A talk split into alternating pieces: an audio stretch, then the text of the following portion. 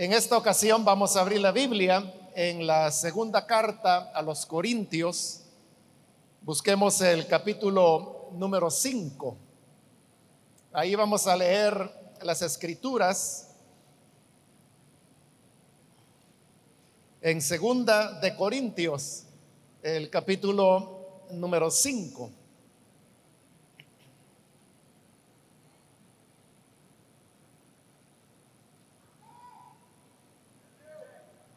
Bueno, dice la palabra del Señor en segunda de Corintios capítulo 5, el versículo 19. Dios estaba en Cristo reconciliando consigo al mundo, no tomándoles en cuenta a los hombres sus pecados y nos encargó a nosotros la palabra de la reconciliación.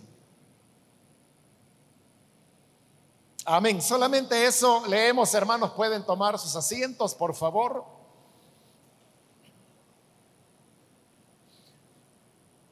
Acabamos de leer un versículo que es uno de esos versículos del Nuevo Testamento en los cuales se nos habla claramente sobre el tema de la salvación. El tema de cómo ser salvado del pecado y de la condenación para poder entrar en una comunión con Dios es una de las preocupaciones e intereses que el ser humano ha mostrado desde que existe. Y en esa búsqueda de querer reconciliarse con Dios, es que el hombre fue ideando a lo largo del tiempo diversos ritos, creencias, fue elaborando religiones, religiones que tenían sus propios cultos y su propia manera de, querer agradar a Dios.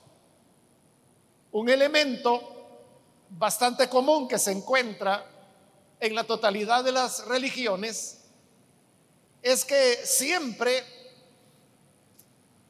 hay una idea de que a Dios se le va a agradar por medio de un sacrificio. Este sacrificio puede ser la de una, una víctima, como por ejemplo pensar desde los cultos más antiguos y primitivos, cuando el ser humano pensaba, por ejemplo, que, los volcanes eran dioses, y entonces lo que hacían los pueblos que vivían en los alrededores de los volcanes era sacrificar víctimas para aplacar el enojo de estos dioses que para ellos constituían los volcanes. Cuando había, por ejemplo, movimientos sísmicos, o cuando un volcán comenzaba a expulsar fumarolas, y ya no se diga si había una erupción, estos pueblos interpretaban que el dios de este volcán estaba enojado por alguna falta, algún error o alguna omisión que se había cometido. Y entonces era que para contentarlo, dentro de la concepción religiosa que ellos tenían, comenzaban a, ofrecer sacrificios. Estos sacrificios podían ser de, animales, víctimas a las cuales mataban, pero que ellos pensaban que sacrificando, por ejemplo, 50, 100 o 300 bueyes, era la manera de alegrar a este Dios y apaciguarlo. En otros casos las víctimas eran humanas y al pensar eh, en víctimas humanas, había pueblos que lo que hacía es que entablaban una batalla contra algún pueblo enemigo y a los prisioneros de guerra eran a los que ofrecían como víctimas para apaciguar a este Dios. En otras ocasiones no, no eran prisioneros de guerra, sino que eran miembros de, su misma tribu algunas veces sus propios familiares. Y ahí estoy poniendo, hermanos, solamente el ejemplo de, de aquellos pueblos que llegaron a conceptualizar que, por ejemplo, en los volcanes habitaban dioses que podían estar enojados o que podían estar tranquilos, dependiendo cómo era la, eh, la respuesta o las condiciones en que este volcán estuviera. Pero también habían otros pueblos que pensaban que, por ejemplo, el mar era un dios, que los cielos eran un dios, que la lluvia era un dios, que el fuego era un dios, que el sol era un dios, que la luna era una diosa.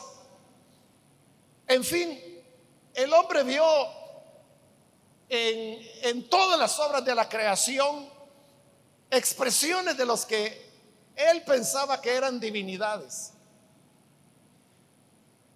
El cristianismo es, hermanos, también la fe que el Señor dio a través de su palabra y del Señor Jesucristo.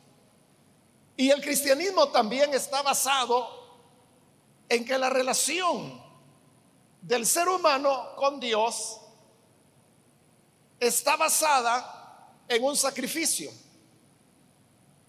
Pero en este caso del cristianismo ocurre, hermanos, algo totalmente diferente a lo que ocurre en las demás religiones, que como le digo, han existido desde que el ser humano está sobre la tierra hasta la actualidad.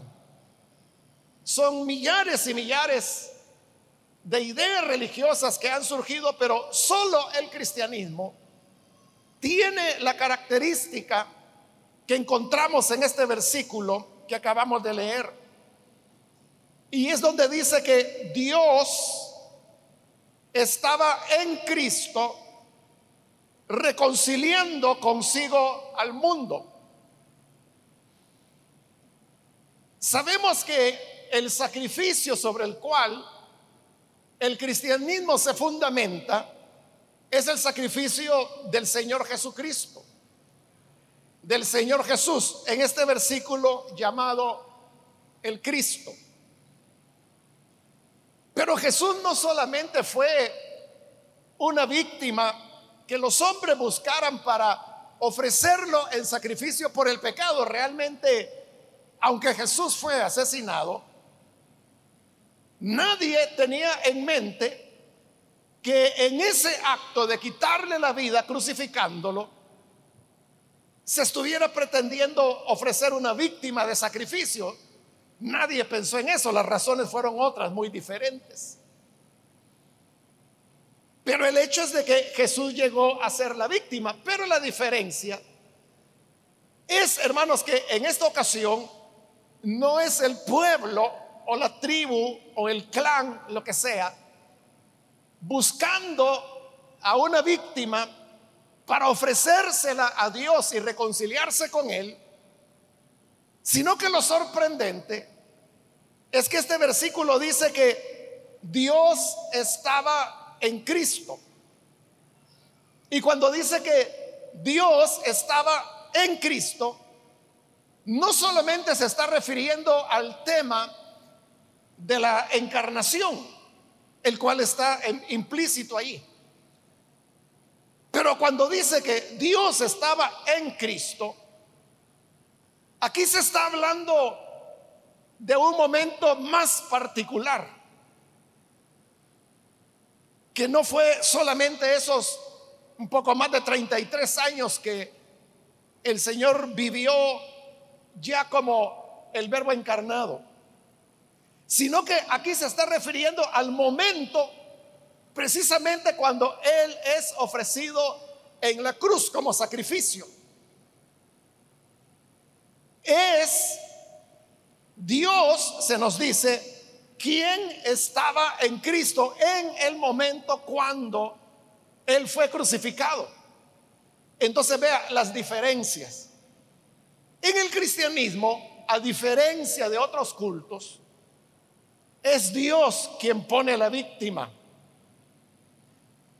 En la antigüedad y en los otros cultos que he tratado de resumirle, eran, hermanos, los seres humanos los que buscaban un sacrificio que pudiera agradar a esos dioses. Y buscaban lo que fuera más excelente o lo que ellos más apreciaban o más amaban, a veces hasta sus familiares, para ofrecerlos, pero eran ellos, eran los hombres buscando la víctima para poder agradar a Dios. En el caso del cristianismo es lo inverso. Es Dios el que propone la víctima.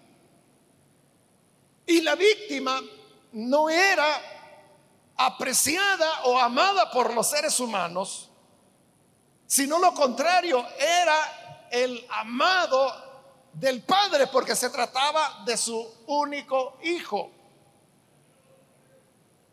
El hecho de que el Señor Jesús haya sido rechazado y haya sido crucificado es prueba que no hubo en los seres humanos un aprecio hacia Él. Claro, uno puede decir, pero mire, los apóstoles lo amaban, Pedro lo amaba, los discípulos lo amaban.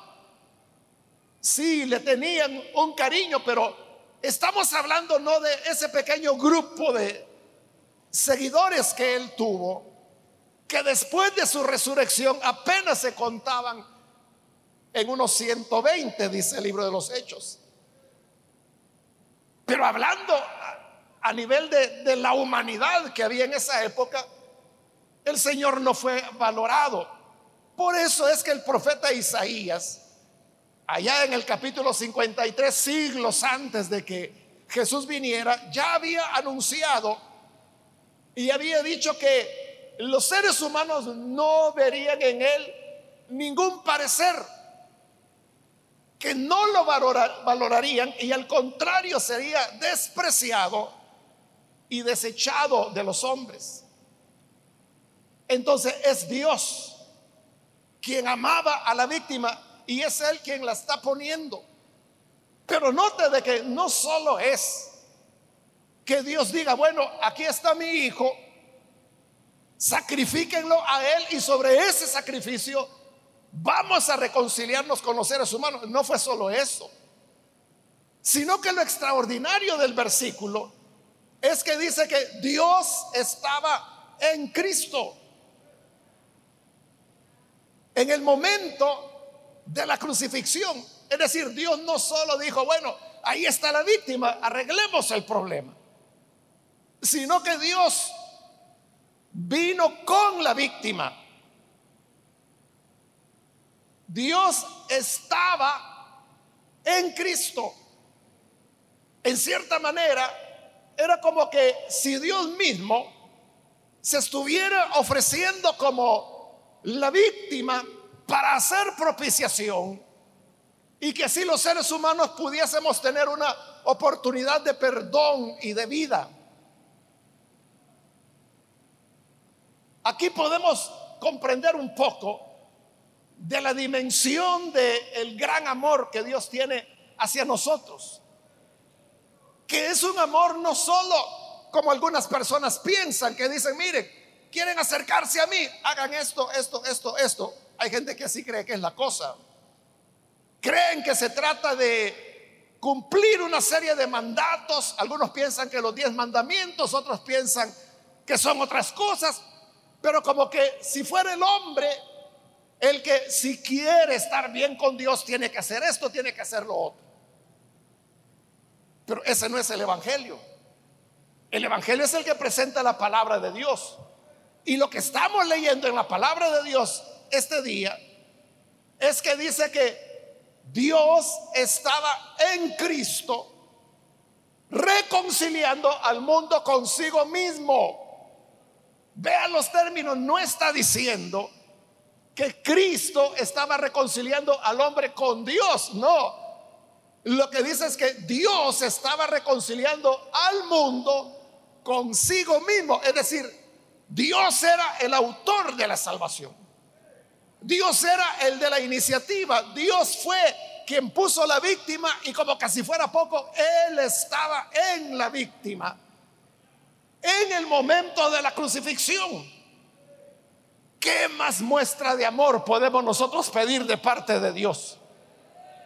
Sino ese gran amor donde Él se sacrifica a sí mismo y sacrifica al único hijo que tenía, a su único, a su amado, para darlo en pago por cada uno de nosotros. Pero ¿quiénes éramos nosotros? Éramos personas que caminábamos lejos de Él. Como dice la escritura, sin Dios y sin esperanza. No teníamos a Dios en nuestra noticia, lo cual significa que Él no importaba. Vivíamos la vida como queríamos. No nos interesaba si Él tenía algo que decir, algo que enseñarnos. Simplemente no nos importaba. Pero entonces Él toma la decisión de amarnos, no porque fuéramos buenos, porque no éramos buenos, sino que con todas nuestras mentiras, nuestras falsedades, nuestros pecados, nuestros egoísmos, nuestras, nuestros rencores,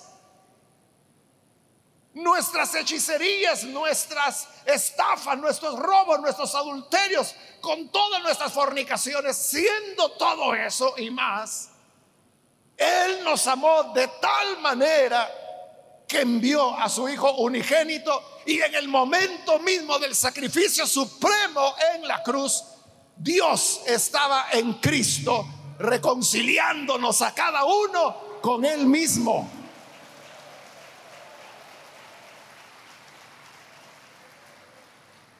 Pero dice además este versículo 19, no tomándoles en cuenta a los hombres sus pecados.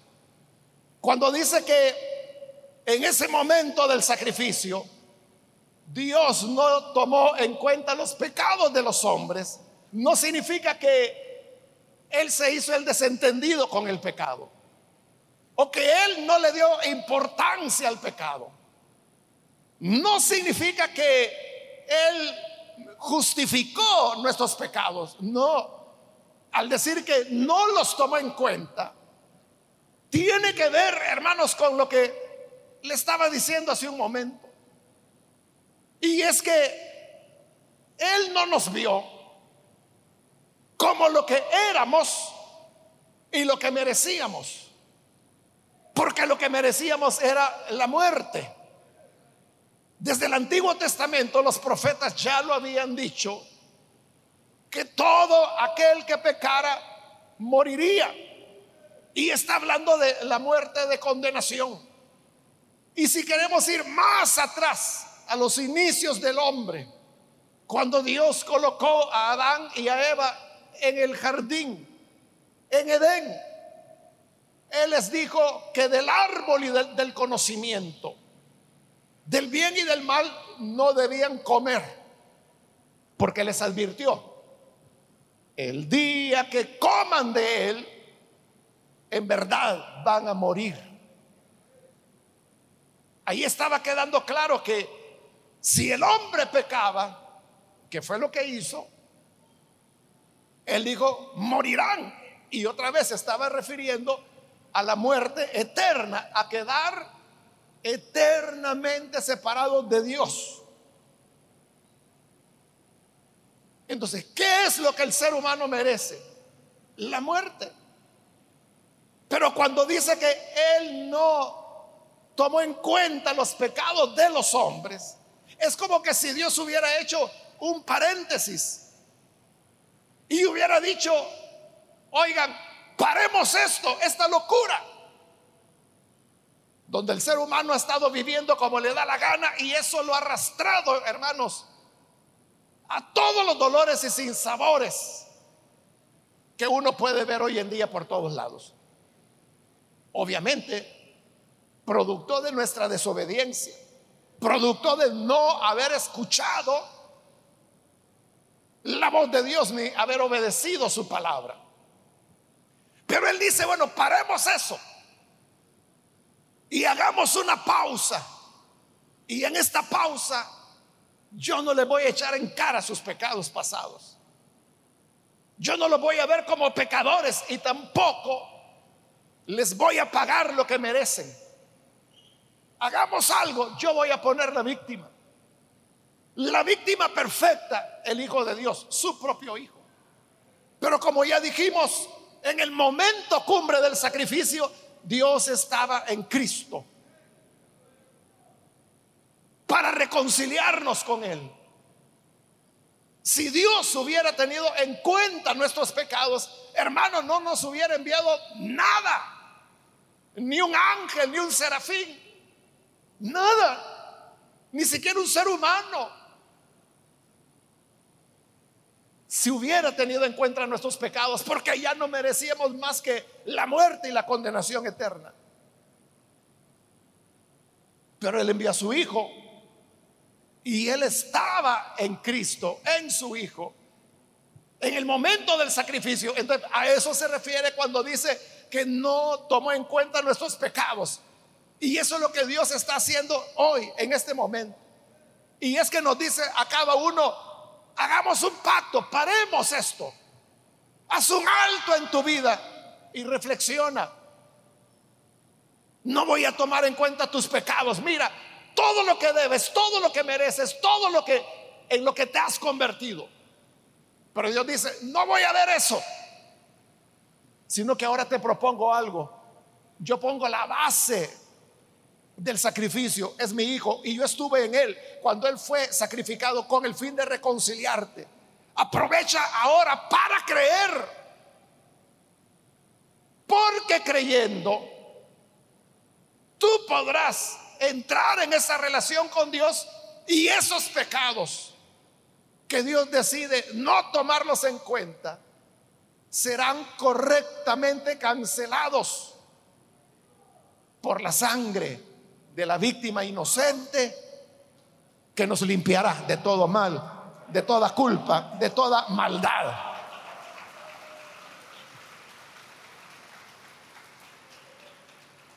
Pero todo esto, hermanos, que estoy mencionando, de que Dios estaba en Cristo reconciliando al mundo consigo mismo y que Él no tomó en cuenta los pecados de los hombres, todo esto no tendría sentido ni valor si no se le diera a conocer a los seres humanos. Por eso es que el versículo termina diciendo, y nos encargó a nosotros la palabra de la reconciliación. El sacrificio fue completado. Jesús murió en la cruz. Porque Jesús fue enviado por el Padre para eso. Juan 3:16 lo dice con toda claridad. De tal manera amó Dios. Es Dios el de la iniciativa, es Él el que ama. De tal manera amó Dios al mundo, es decir, a todas las naciones. Él no tiene un pueblo, una nación o una etnia favorita. Él ama a sus elegidos de todo el mundo. Es lo mismo que está diciendo acá. Que estaba reconciliando consigo al mundo. Estamos leyendo Segunda de Corintios. Los corintios eran gentiles, ellos no eran judíos. Porque los judíos tenían la idea de que la salvación y Dios era de su propiedad exclusiva. Pero ahora Pablo da la buena noticia. Y es que Dios no solo estaba reconciliando a Israel, sino que dice reconciliando al mundo consigo. De igual manera, en Juan 3:16, de tal manera amó Dios al mundo, todas las naciones, que dio, Él es el que puso la víctima, a su Hijo unigénito, es decir, único, el único nacido de Él, no tenía otro, por eso decimos, lo más amado que Él tenía, para que todo aquel que en Él crea, no se pierda, sino que tenga la vida eterna. Pero para que puedan creer en ese sacrificio, es que ahora Pablo está diciendo, nos encargó a nosotros la palabra de la reconciliación. El Evangelio que hoy anunciamos es la palabra de la reconciliación. El Evangelio es un llamado, es una invitación para que las personas vengan a reconciliarse con Dios. Más adelante Pablo dirá que los ministros del Evangelio, los predicadores, son embajadores en nombre de Dios. Usted sabe que los embajadores son diplomáticos que los gobiernos de los diversos países envían a otros países para representar a ese gobierno. Los ministros son los embajadores de Dios. Y estos embajadores de Dios tienen un mensaje importante, como lo dirá más adelante Pablo. Y ese es, reconcíliense con Dios. Porque esa es la invitación. Para eso hizo Dios todo esto. Para invitar al hombre y decirle, mira, reconcíliate. Ya no estés peleado. Ya no me des la espalda. Ya no sigas viviendo conforme a tus criterios. Ya no sigas viviendo conforme a tus deseos pecaminosos, egoístas. No sigas lastimándote no sigas lastimando a tu familia, a tus hijos, a tus hijas, a tus padres. Reconcíliate. ¿Y cómo se produce la reconciliación? Cuando creemos que Dios estaba en Cristo reconciliando al mundo consigo, no tomando en cuenta los pecados de los hombres. El Señor ahora dice, pongamos una pausa, porque tú vas camino a la condenación. Tus pecados están construyendo y acumulando más y más condenación sobre tu cabeza. Pero paremos esa locura. Cree en mi hijo, arrepiéntete, lamenta la forma en que has vivido, reconcíliate conmigo creyendo en Jesús. Y esos pecados ya no solo estarán en pausa, sino que serán perdonados por ese sacrificio de Cristo y Dios en él.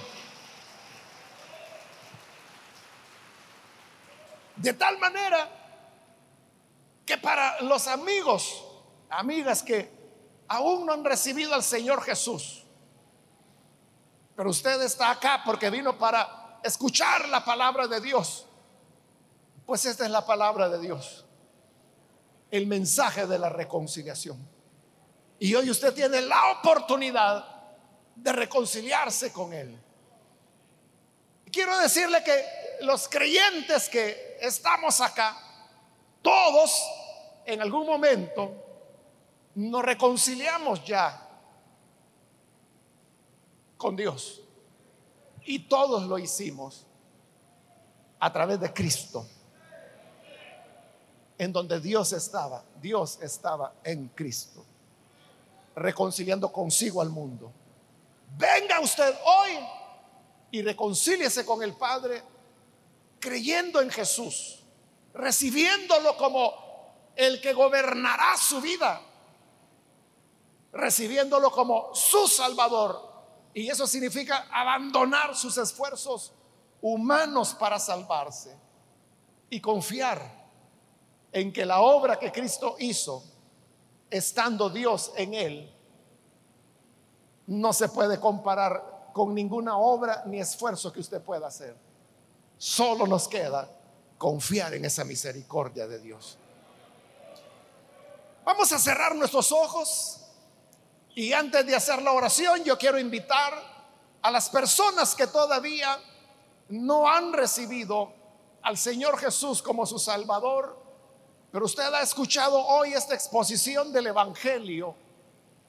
Como dije al principio, este es uno de los versículos del Nuevo Testamento que presentan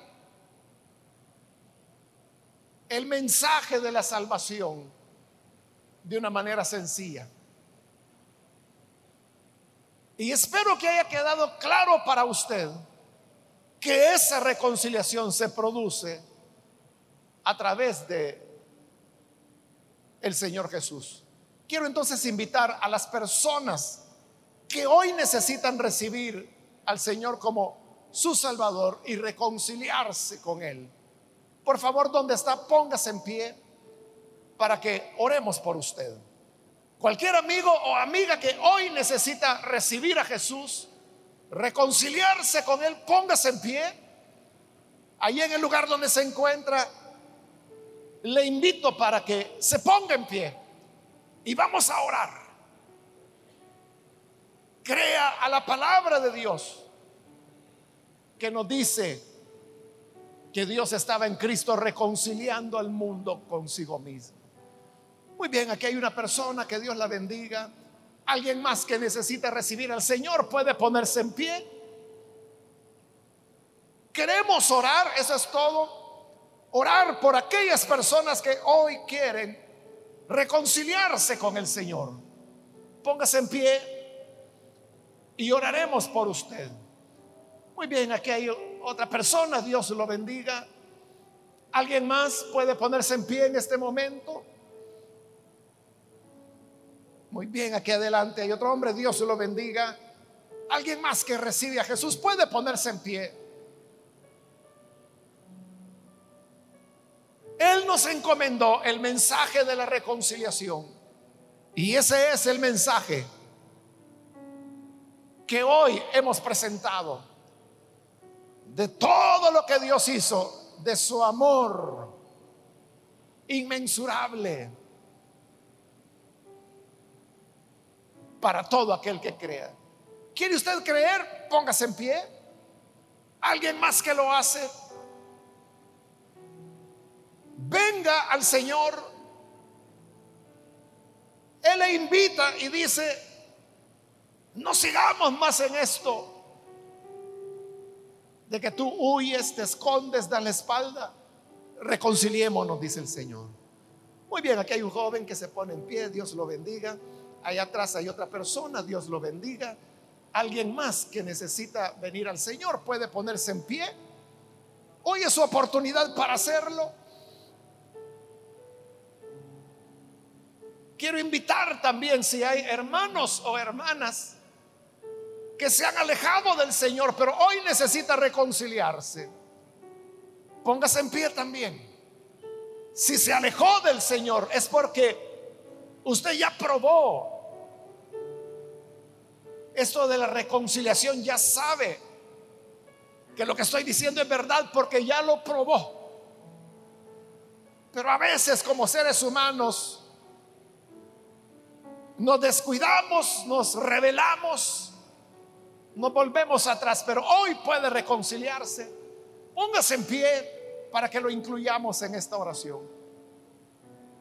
Alguien que lo hace, venga hoy, le animo para que pueda recibir al Señor, reconciliarse con Él. ¿Hay alguna persona más?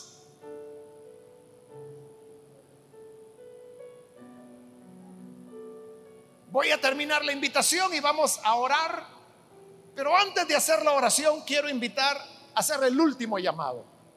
Si hay alguien más que necesita venir al Señor por primera vez o reconciliarse, póngase en pie y aproveche esta última invitación que acabo de hacer.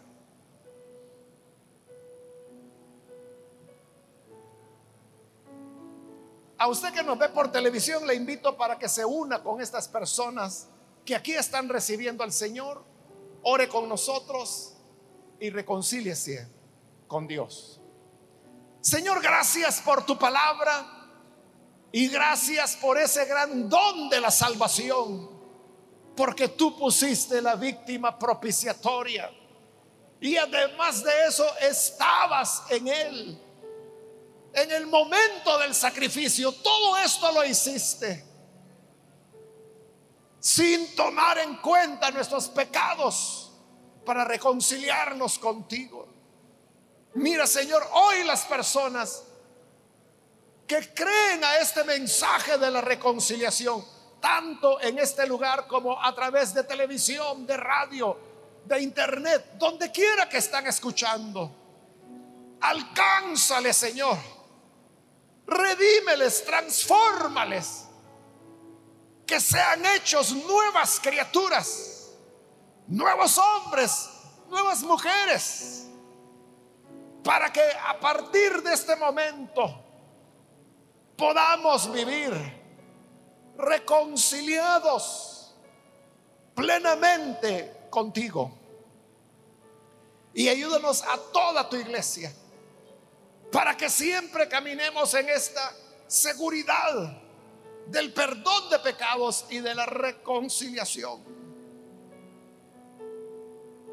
Te agradecemos por tu grande misericordia y a ti damos la gloria, la alabanza y nuestra gratitud por lo que has hecho por nosotros pecadores. En el nombre de Jesús nuestro Señor, te lo agradecemos. Amén y amén.